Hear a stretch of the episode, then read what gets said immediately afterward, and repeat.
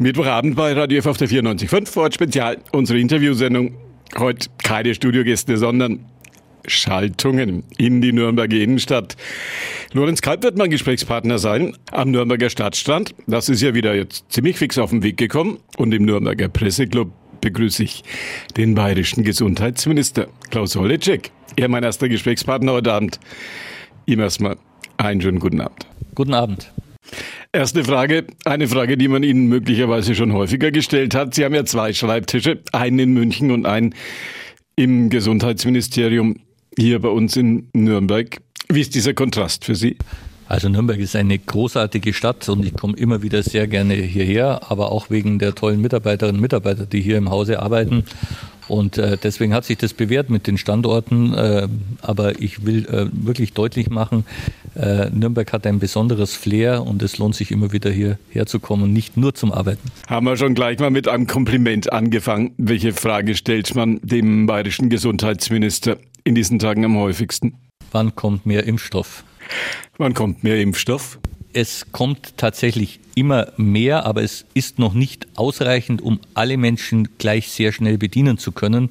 Deswegen wünsche ich mir tatsächlich, dass der Aufwuchs weitergeht, die Produktionskapazitäten weiter ausgebaut werden, auch andere Impfstoffe noch zugelassen werden. Ich denke an CuraVac zum Beispiel, äh, aber auch an Sputnik, wenn es soweit ist und die EMA eine Zulassung geben würde. Sie selber sind geimpft? Ich habe eine Impfung bis jetzt bekommen.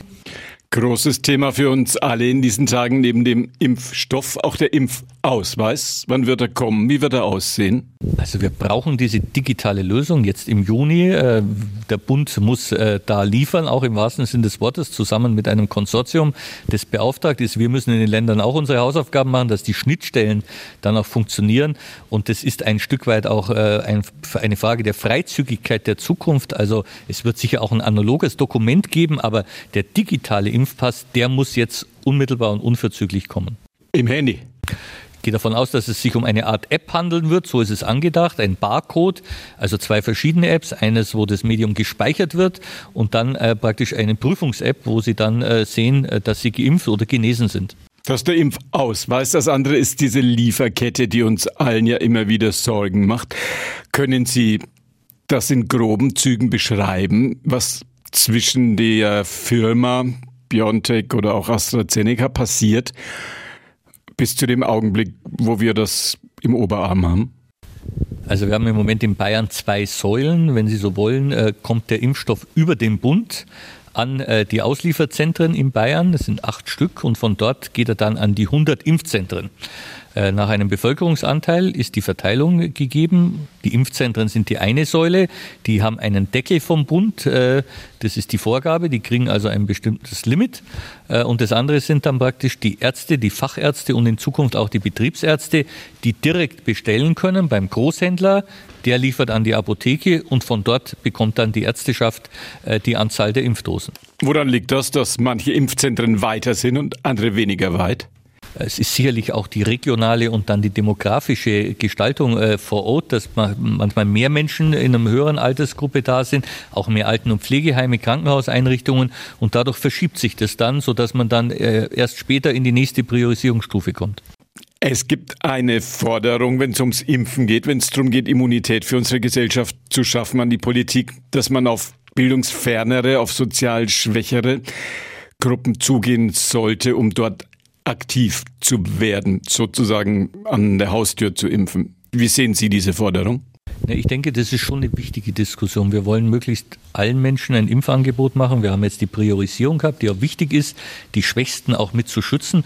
Und wir brauchen aber auch niedrigschwellige Angebote, wo wir die Menschen direkt ansprechen, die vielleicht nicht ins Impfzentrum kommen, die sich nicht anmelden und denen auch nochmal ein Angebot machen vor Ort. Und ich denke, das sollten wir tun. Hier bei uns in Nordostbayern, in unserer Oberpfälzer Nachbarschaft Tirschenreuth, oben in Wunsiedel, hat das ja sehr gut funktioniert im ländlichen Raum. Ist das etwas, was man vielleicht auch in den Großstädten aktiver verfolgen sollte? Ja, und es gibt ja auch schon gute Beispiele, auch in Nürnberg, Aktionen bei der Tafel zum Beispiel oder in bestimmte Gebiete mit mobilen Teams reinzugehen. Das halte ich schon für richtig.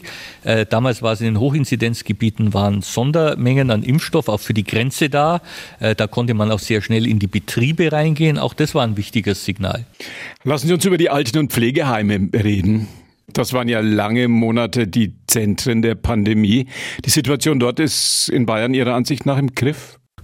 Gott sei Dank. Ich glaube, da konnten wir wirklich viel erreichen durch den engagierten Einsatz auch der Mitarbeiterinnen und Mitarbeiter. Das Thema des Testens war ein großes Thema, aber natürlich das Impfen. Da konnten wir zuerst hingehen und da sind viele Menschen geimpft und da merkt man deutlich, dass die Inzidenzwerte in diesem Altersbereich ganz, ganz niedrig sind inzwischen und dass Gott sei Dank die Menschen dort geschützt sind. Das hat mir immer große Sorgen bereitet, wenn ich von diesen Ausbrüchen gehört habe, von dieser immensen Belastung auch der Pflegekräfte und der Menschen vor Ort. Äh, das hat mich wirklich erschüttert und da bin ich dankbar, dass es uns gelungen ist, da zu schützen. Wenn wir nach vorne gucken, was kommt auf uns zu? Wie wird es weitergehen? Ich bin optimistisch. Ich glaube, mit dem Impfstoff und mit größeren Mengen, mit mehr Menschen, die geimpft sind, jetzt 41 Prozent der Menschen in Bayern mit einer Erstimpfung, 15 Prozent mit einer Zweitimpfung, kommen wir voran. Ein Stück Normalität des Lebens wird zurückkehren. Das merkt man ja jetzt auch schon. Sinkende Inzidenzzahlen, offene Außengastronomie. Und ich glaube, wenn dann das Wetter noch mitmacht, äh, dann ist das alles eine gute Botschaft. Wir sollten ein Stück weit weiter vorsichtig und umsichtig bleiben. Äh, man sollte jetzt auch noch nicht alles aufs Spiel setzen, aber ich denke, die Signale sind doch ermutigend. Zwei Fragen noch an Klaus Holleczek, den bayerischen Gesundheitsminister. Eine zum Impfstoff. Da gibt es so den Russen-Impfstoff Sputnik, Sputnik 5. In Bayern soll er produziert werden.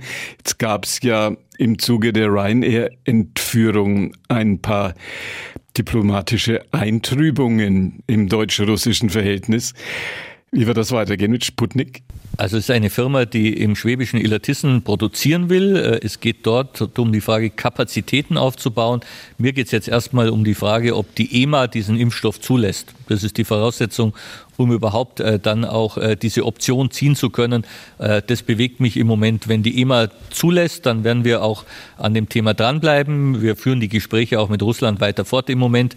Äh, das andere sind Themen, die sicherlich auch wichtig sind, die aber jetzt nicht in meinem Fokus als Gesundheitsminister stehen. Sie sind ein Politiker, der definitiv alle Ebenen des Politikbetriebs kennengelernt hat. Sie waren über ein Jahrzehnt lang Oberbürgermeister in Bad Wörishofen. Sie waren Bundestagsabgeordneter für ihre Partei, für die CSU, Ende der 90er in Berlin. Haben einen Sitz im Bayerischen Landtag, sind jetzt bayerischer Gesundheitsminister. Welche dieser Ebenen ist Ihnen, wenn man das so sagen kann, welche dieser Ebenen ist Ihnen am nächsten? Also das Amt des Bürgermeisters hat mich am meisten geprägt. Ganz nahe, unmittelbar am Menschen zu sein, mit allen positiven und negativen Erfahrungen, äh, ist, glaube ich, ganz wertvoll. Und äh, diese Wurzel, äh, wo die Politik ganz nahe gemacht wird, die nimmt man auch auf die anderen Ebenen mit und die prägt einen auch. Könnte ein Vorsatz sein, wenn man nach höheren politischen Ämtern strebt, dass man erstmal irgendwo Bürgermeister, Oberbürgermeister gewesen sein muss. Das muss nicht unbedingt die Voraussetzung sein, aber ein Schaden ist es wahrscheinlich auch nicht. Sagt der bayerische Gesundheitsminister Klaus Oleczek am Mittwochabend im Radio F-Gespräch. Ihnen schön, dass Sie ein bisschen Zeit hatten. Danke dafür.